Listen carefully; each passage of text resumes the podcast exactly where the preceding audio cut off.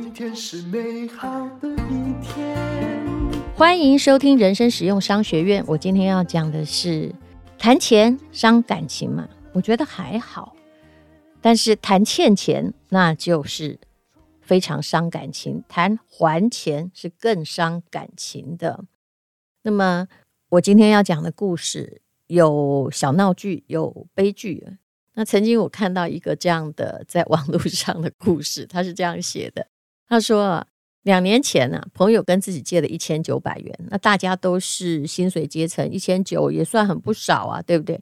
到现在都没有还哦。然后欠钱的人呢，说要还他，但是三次没有还，而且呢还呛他呛得很厉害哦。到底是怎么一回事呢？一开始啊，他会跟这位朋友说说。我还没有收到一千九百元的还款，你是有遇到什么困难吗？结果对方不痛不痒的就回答说：“我忘记去汇款啦。”你有很缺一千九吗？哇，你看这样回答，借钱的人就生气了。就是到底是你欠我还是我欠你？你讲这什么乐色话啊？他就表明自己不缺一千九，但是你要守信用啊。好，那债务人就说：“那我明天去汇款。”结果还是没有准时收到。其实这种过程，我年轻的时候也遇过。不过我还是很感谢这些欠我钱的人，因为后来我就决定再也不借人家钱了。如果我借你呢，那叫我给你，就是你不用还了哈。那当然，你的数额也不是像你可以要求的，因为你在讨钱回来的时候哦，那是真的好伤友谊啊。好，回到这个一千九百块的故事，结果呢，啊，原 PO 还是没有收到钱，对不对？他又给他一个讯息说：“早安，现在已经中午十二点了，我又一次没收到哦。”对方这时候还蛮软，说：“我现在手头很紧，月底再还给你啦。”啊，后来呢，这个原 PO 就非常非常的生气呀，啊，就是。他真的也是为了一千九百块，他附上一个白包的照片，就说：“哎呀，钱呐，不用还了吧，我补个白包带给你。”结果债务人就生气了，说：“你怎么这么过分啊？”哈，然后这个原剖呢，就是吵起架来了。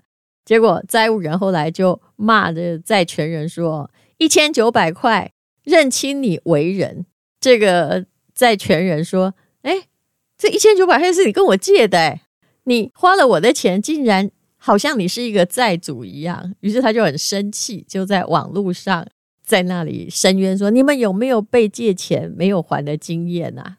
其实我相信大家都有吧。其实债权人最气的是什么？就是有人跟你借钱，他其实有钱，但是他不还哦。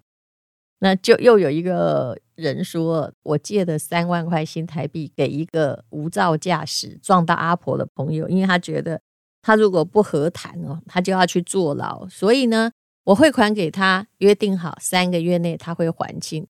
过了四个月，我就传简讯给他说，我要搬新家，缺钱，你可以先还我一些吗？哈。然后这位朋友就说：“啊，不巧，我这个月也搬新家，我每个月薪水都有规划，也没有余钱。”那么债权人就问：“可这样下去也没有办法，你可不可以先还个五千块给我？”债务人就很不高兴，然后你这样讲好像我不会还钱一样啊！你把我当成什么人？就一来一回，就越来越生气。三个月过完，又是三个月。后来他看到这位债务人呢，相簿里面啊，到处都是在。嗯，联谊呀，血拼呐，大包小包在买东西呀，他就越来越生气，觉得我过得这么苦，我把我半年的积蓄三万元全部都给你了，结果你明明有钱，你就不会来还我。事实上哦，我曾经说过，我大概四十岁之前有借钱给人家，从来没有一个人还我分毫。不管是那个人是诶有亲戚关系、有朋友关系，或者是没有，总而言之，没有人还过。于是我就开始思考，我们以前念法律系的时候，法律系主任对我们说的一句话，也就是：诶，念法律系记得不要借钱给朋友。通常呢，不是没有钱，就是没有朋友。但是呢，啊，百分之七十的状况是两者皆没有。欠钱这件事情，如果我欠人家钱，我一定就是。会非常努力的去还，因为呢，啊，不能说有借有还，再借不难呐、啊，真的是你自己的信用问题。前不久我在大陆的一个新闻上看到一个惨案，什么样的惨案呢？就是在某一个小社区里面，突然就发生了火灾，还好当时住户跟太太都不在家，没有人受到伤害。那损失大概就是损失个几十万台币这样子。后来呢，他们就透过监控系统调查起火的原因。真相把这个被火烧到的这家人气得七窍生烟。原来这不是电线走火，这是人为纵火。放火的正是屋主的一个好朋友，也是住在同一栋楼的啊。这屋主叫廖先生，啊，这个好朋友叫吕先生。为什么会深仇大恨到去放火烧屋呢？因为这吕先生呢，他曾经跟廖先生借了八千块。啊，这八千块大概就是三四万台币了。那借钱呢，看人品；还钱就看人性喽。那廖先生他也不是很宽裕的人家，几次催促邻居还钱，邻居不但百般推脱，后来呢就嫌这个廖先生催债太唠叨了。两个人本来是朋友关系，还会一起聊天的，现在啊，只要碰到都不打招呼。那么被朋友催着还钱的吕先生就产生了报复的心态，觉得自己被人家瞧不起，于是呢，哎，他这还算好心哎，他趁着是人家没有人，偷偷呢就进去用打火机点燃了衣服，扔进了衣柜里啊，然后走的时候他还把门锁上，不知道他是怎么样拿到人家的钥匙，因为以前是很好的朋友嘛。于是呢，后来这个吕先生就涉嫌放火罪，就被警方拘留。其实现在到处都是录影机，你不被抓到也是不可能。就就为了这个台币几万块哦，那这个牢狱之灾、公共危险罪啊，那是绝对逃不掉的。你有没有觉得这件事情被放火的好委屈啊？我认为你是朋友才借你钱，而且我是节衣缩食借你钱。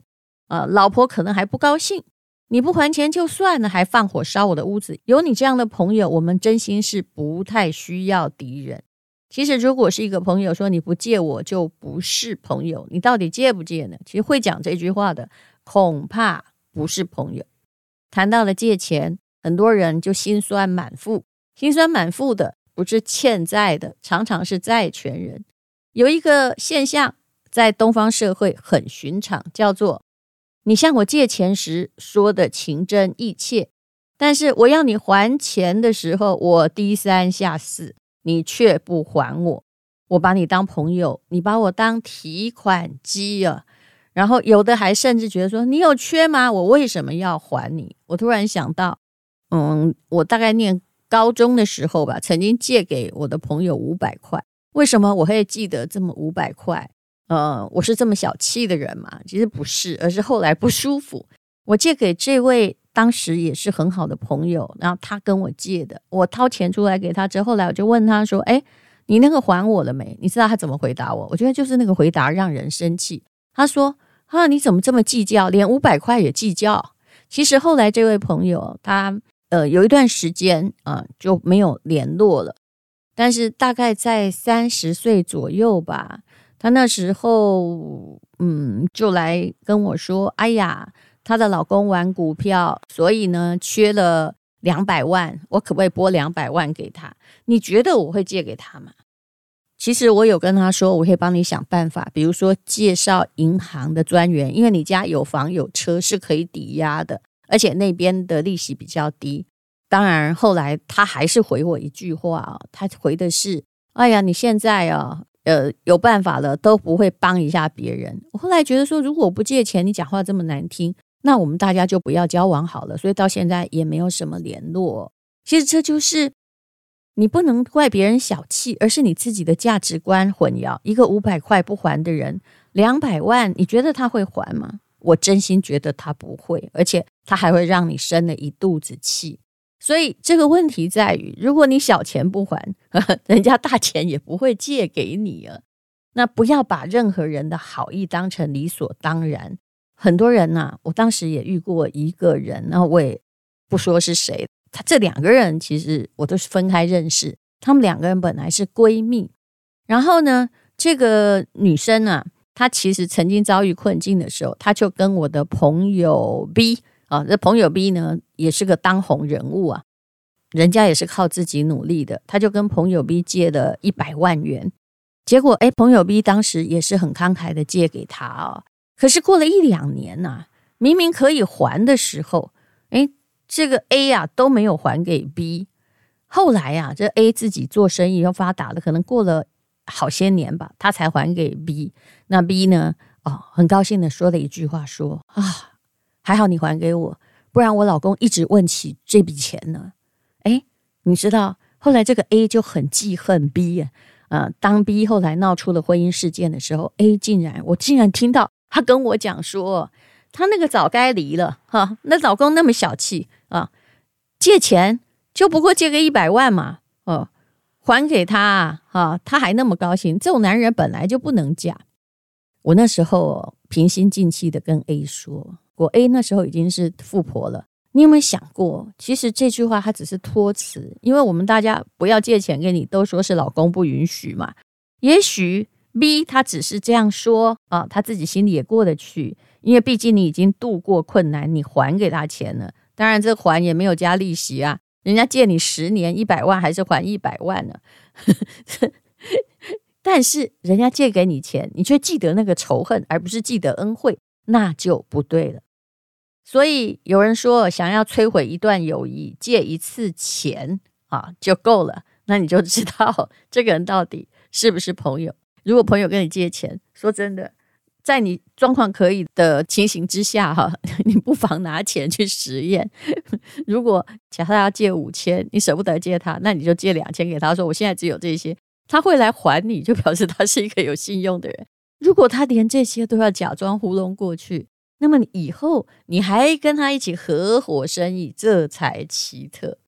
其实后来我发现，跟我有一些比较好交情的人，都是还钱还得非常非常。干脆的人，有一些人呢、他就是很习惯想贪点便宜，不要还。那这样的人后来能够在生意做到什么好处也有限。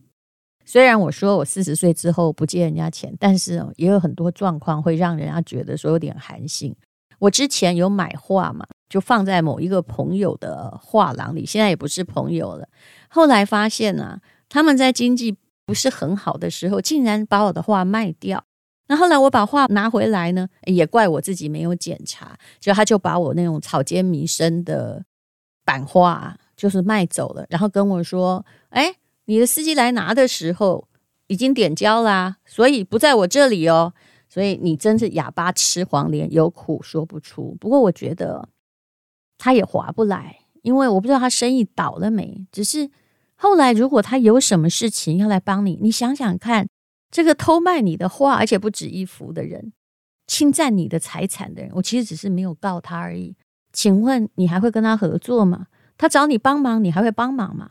甚至只要有朋友跟我说他在跟这个人合作，我就会跟他说，我是当你朋友，所以我告诉你啊，你最好小心一点你的财务。你觉得一个人被人家这样说，生意是能做下去，但是你不能不说，因为啊。人呢，也许啊，缺钱是暂时的，习惯是永远的。其实这个世界上就是有人很热衷于借助跟你好的关系，然后不断的去从你手上获得利益，而且把这一切看成理所当然。最倒霉的是，我觉得朋友也还好了哈，人总是会交错一些朋友，有的人还是你家人呐，那怎么办？你越是心软，越是碍于情面，越是无所保留，他们就去榨干你的一切。那后来你不给他了，他就打你一个巴掌，说：“你看你现在对我就小气了。”所以呢，你不要一直惯着别人呢。有些时候啊，就是软土生绝，这句话是一定有道理的。善良应该留给值得的人。这个世界上没有谁应该理所当然对另外一个人百般付出。不求回报，其实帮你是情分，不帮你这是人家的本分嘛。不要拿我对你的情分当成是我应尽的本分。这世界上没有什么是理所应当的。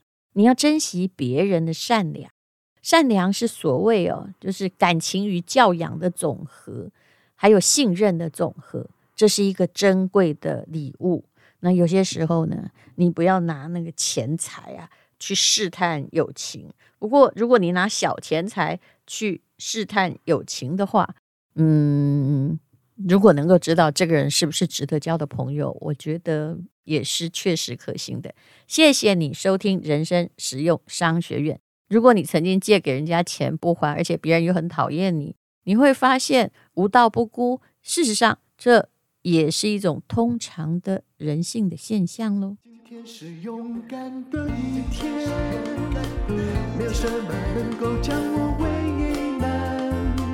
今天是轻松的一天，因为今天又可以，今天又可以好好吃个饭，